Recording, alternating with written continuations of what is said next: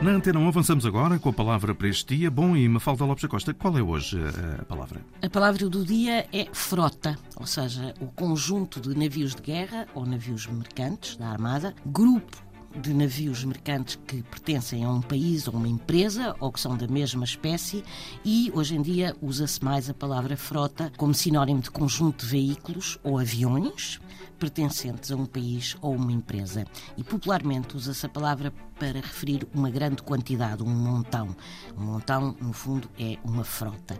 A palavra vem do escandinavo antigo e deriva de flotte, que significa frota, e chegou-nos através do francês de que curiosamente em francês significa também na gíria água. Que engraçado. Estamos sempre a aprender. Palavra do dia edição Mafalda Lopes da Costa.